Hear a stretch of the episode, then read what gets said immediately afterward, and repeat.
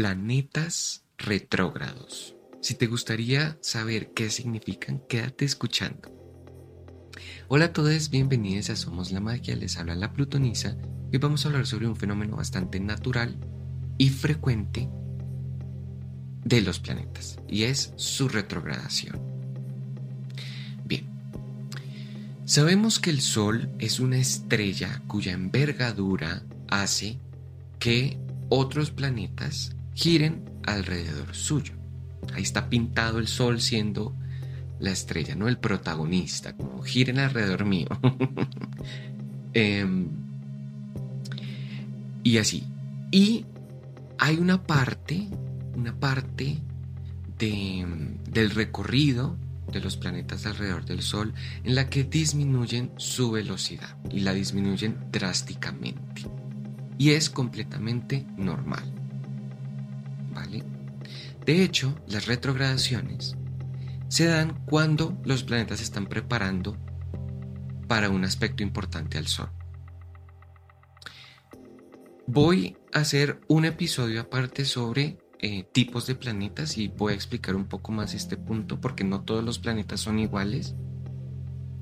Y vamos a explicar qué tipos de planetas hay, pero quiero decir que Mercurio y Venus retrogradan cuando se van a preparar para la conjunción al Sol.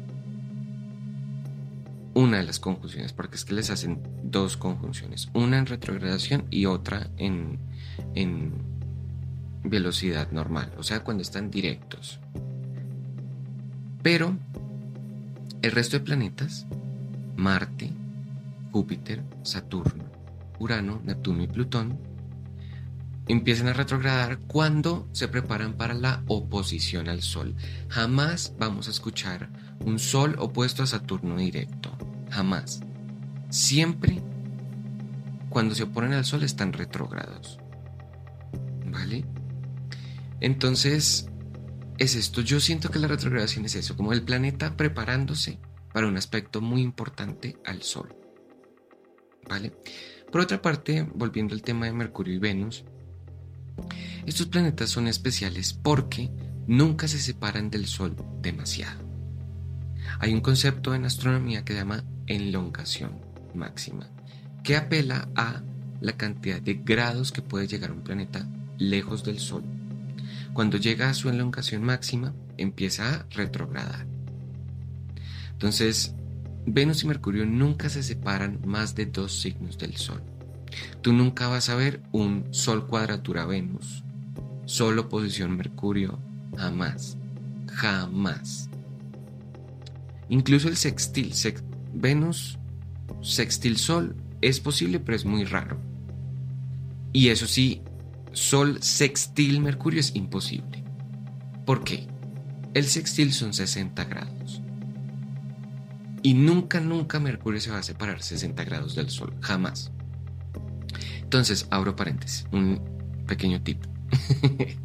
si tú conoces el Sol de alguien, puedes asumir que su Mercurio, es decir, la forma en la que piensa, entiende y se comunica, va a estar o en el mismo signo o en un signo contiguo. Es decir, por ejemplo, si yo soy Sol en Aries, mi Mercurio va a estar en Aries o en el signo siguiente que es Tauro o en el signo anterior que es Pisces.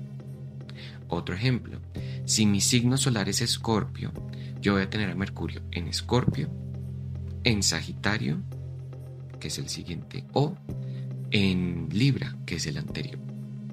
Pero si tengo el Sol en Escorpio, no voy a tener a Mercurio en Tauro. ¿Vale? Entonces, bueno, cuando sabemos el signo solar de alguien, podemos asumir el signo de Mercurio también. Y saber el signo de Mercurio de alguien puede decirte cómo comunicarte con esa persona, cómo te entiende mejor. Bien, cierro paréntesis. Entonces, Venus y Mercurio se empiezan a retrogradar para prepararse a la conjunción del Sol y el resto de planetas a la oposición. ¿Vale? Ahora, ¿qué es la retrogradación? Pues es un momento en el que el planeta va lento, se toma las cosas como con más calma.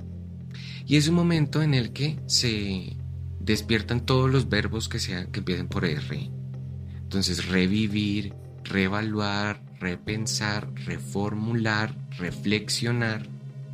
Porque el planeta va lento, entonces cuando vamos lento es más fácil el cambio. ¿no? Como José Millán dice, la retrogradación de los planetas es el momento en el que respiran, toman un, un descansito y respiran. Y como dije al principio, este es un proceso completamente natural. Los planetas necesitan la retrogradación como para tomar energía, ¿sí? Y también nosotros.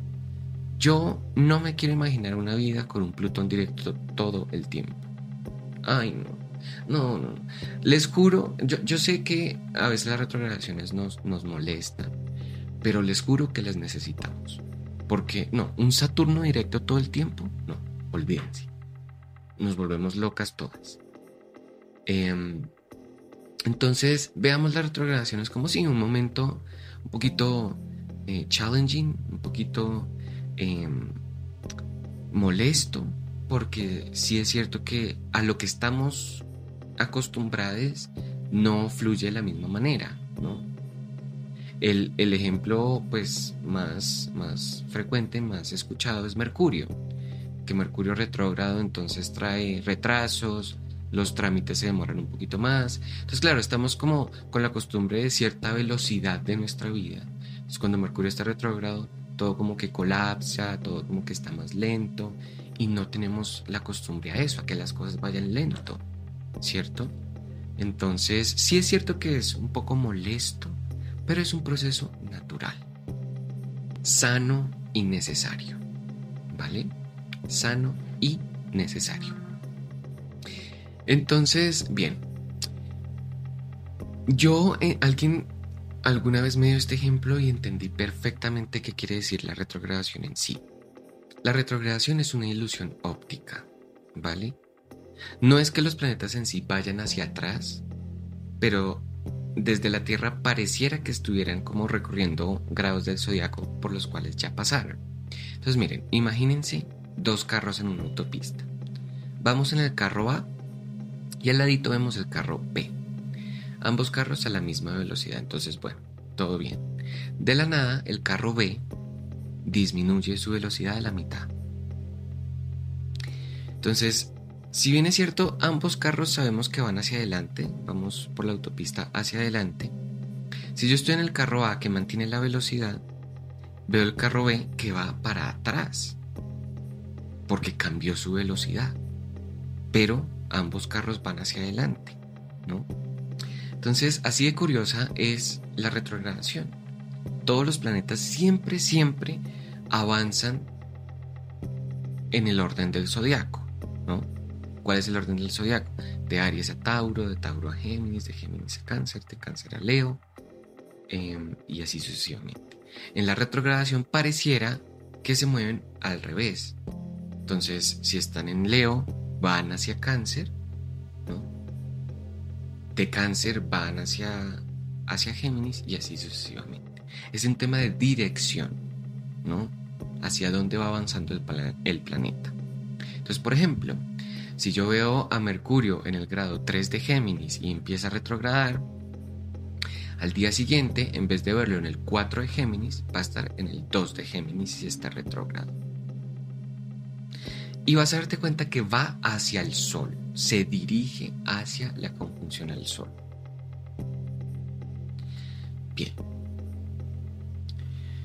Entonces, eh, nada, la retrogradación es esto. Es un momento en el que el planeta avanza muy lento. Y fíjense, si el carro va más lento y tenemos que girar, ¿a cuál carro le va a ir mejor girando? ¿Al carro A que va rápido o al carro B que va lento?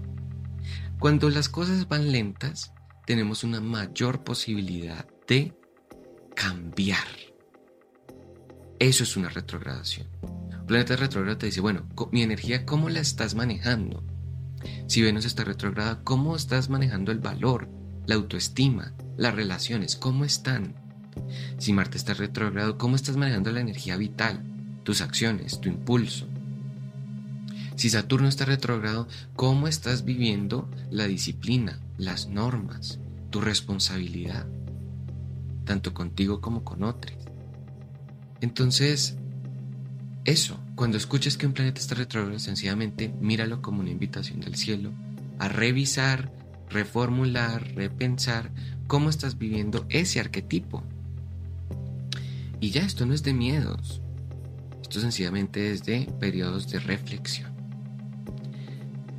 Si tienes algún planeta retrógrado en la carta natal, quiere decir que la energía de ese planeta avanza lento para ti. Entonces, cuesta un poquito más. Por ejemplo, un Mercurio retrógrado en la, en la natal quiere decir que todos los temas mercuriales de orden, precisión, comunicación pueden demorarse un poquito para ti. Pueden costarte un poquito más de esfuerzo. ¿Vale?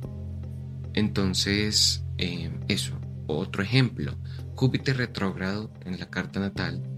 Eh, normalmente son personas que toman un poco de tiempo antes de comenzar a viajar, antes de empezar su carrera, antes de eh, conocer nuevos idiomas. Es una posibilidad. Y así es como se interpretan. Sencillamente que este tema cuesta un poquito más, va más lento, ¿vale? Porque lo vienes a digerir de una forma diferente. Un, Mercurio retrogrado puede no ser el más hábil y rápido para la matemática, la escritura, el mantener la atención mucho tiempo, pero también es muy bueno para la inspiración de Mercurio, las artes, la poesía, la intuición. Sí, o sea, tener un Mercurio retrogrado no es una maldición. Es sencillamente un indicador de que, bueno, lo más ordenado de Mercurio me puede costar un poquito, pero eso también me da como más cancha eh, para, para explorar otras formas de vivir a Mercurio.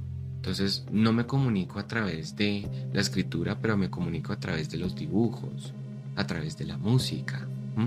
Entonces no es una maldición, es sencillamente otra forma, una forma alternativa de vivir ese, de vivir ese, ese arquetipo. ¿Vale? Eso es. Y eso era lo que quería compartir con ustedes hoy. Muchas gracias por quedarse hasta aquí. Yo soy la Plutonisa y ustedes son la magia. Hasta el próximo.